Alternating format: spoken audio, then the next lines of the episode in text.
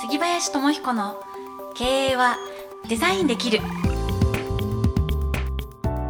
この番組はデザインの力で経営力を拡大し続けるをモットーにビジネスモデルや自社ブランドの作り方人材育成など実践経営の方法をお伝えする番組です。株式会社デザイン経営研究者の提供でお届けします。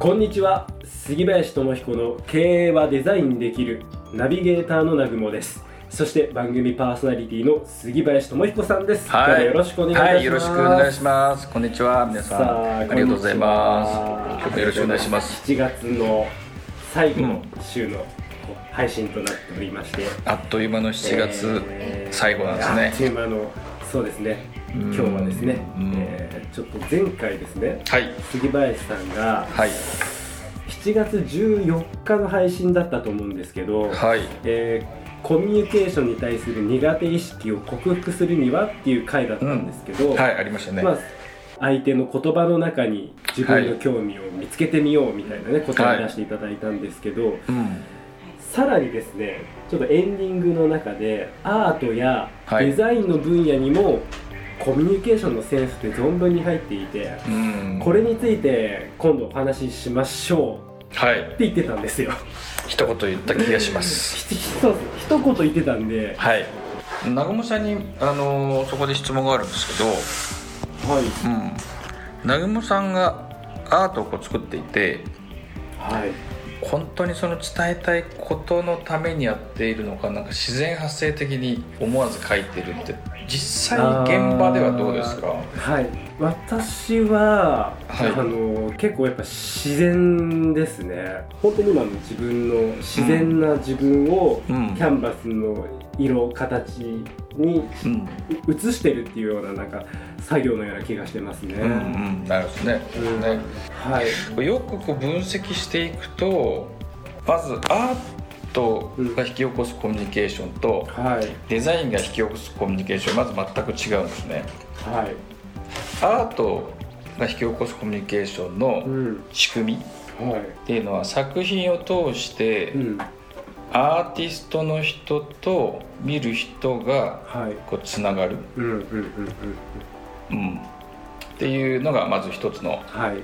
起きていること仕組みはい。解説すると、はい。そういうことなんですけどえこうデザインっていうのえは、うん。デザインそのものは伝えることなのでうん。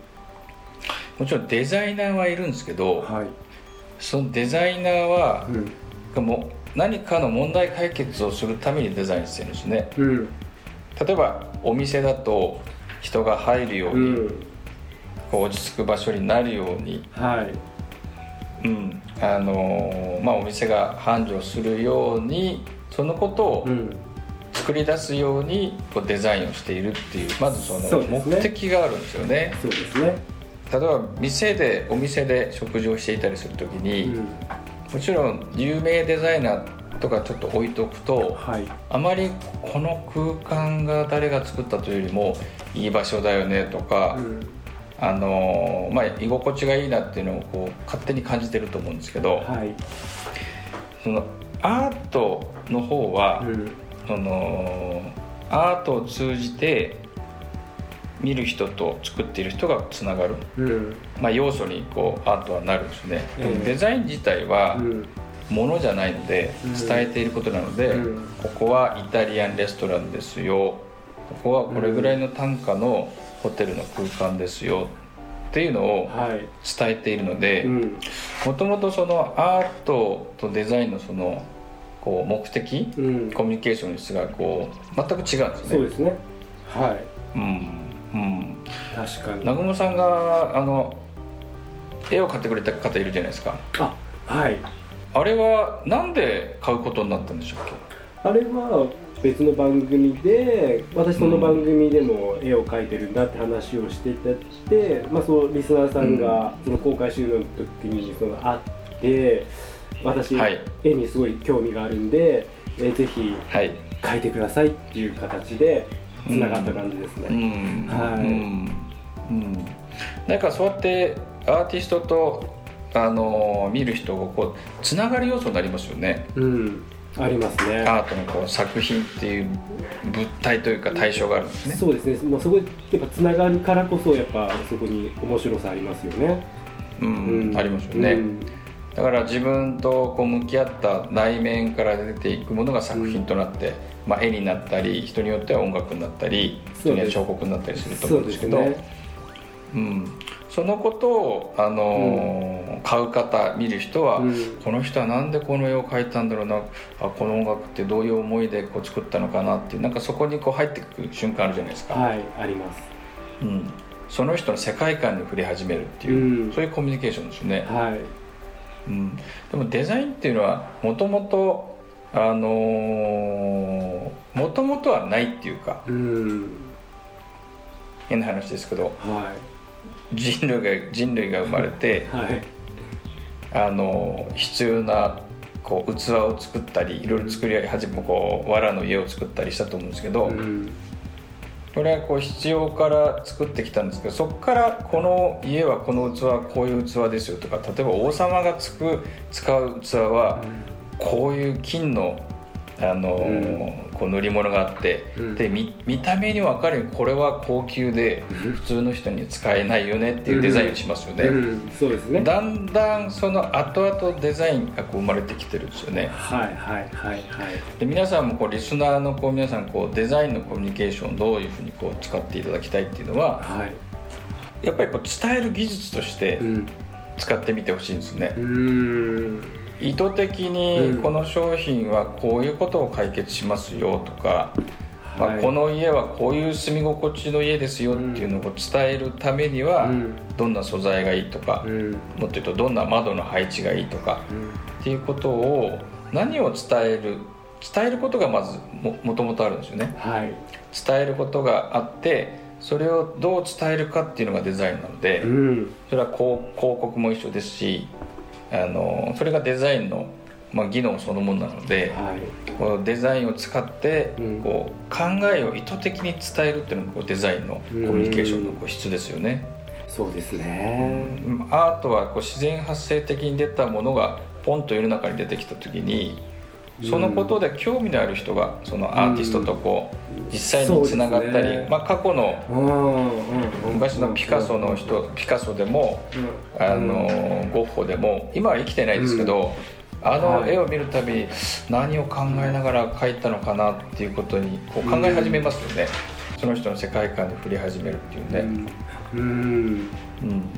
なんかそのアートのコミュニケーション伝達方法とデザインが生み出す伝達方法は全く違うので、別物ということですね。うん。やっぱりビジネスの中ではビジネスはアートというたまたま商品作ってたまたま来るお客さんがいるよりはうちの考えはこういうことでこういう商品でこういうサービスでっていう意図があってその意図が見えるようにするのがこうデザインのコミュニケーションなので、なるほまあ、ビジネスの世界ではこうデザインを使ってねあの皆さんのビジネスをこう人とか世界に伝えるっていうことを意図的にねあのやられると使うといいなと思ったので、うん。あのはい。使える技術としてぜひ皆さんもこうデザインを使ってみてくださいというふうにいうのがこうメッセージですね。はい。ありがとうございます。はい。それでは今日もこの辺りで一言はい。杉林さんから経営のためのヒントよろしくお願いいたします。はい。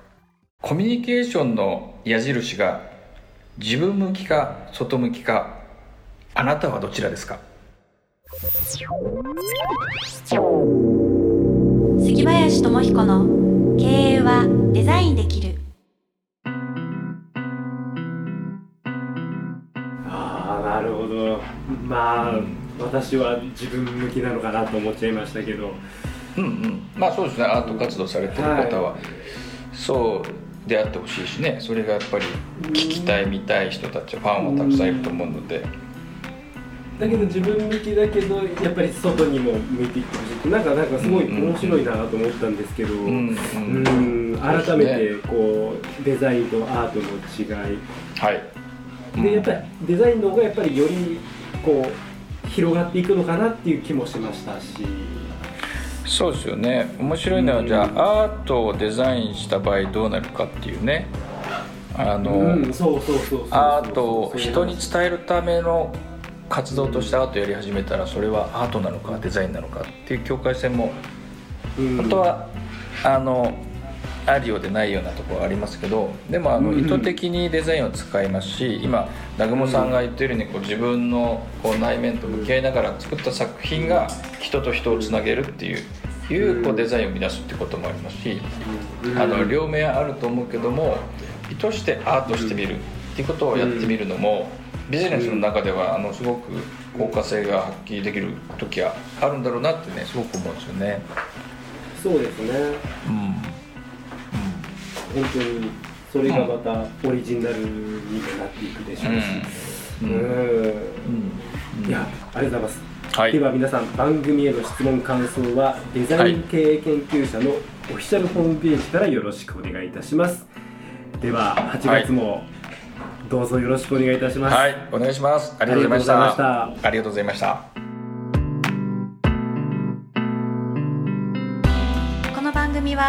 デザイン経営研究者の提供でお送りしました。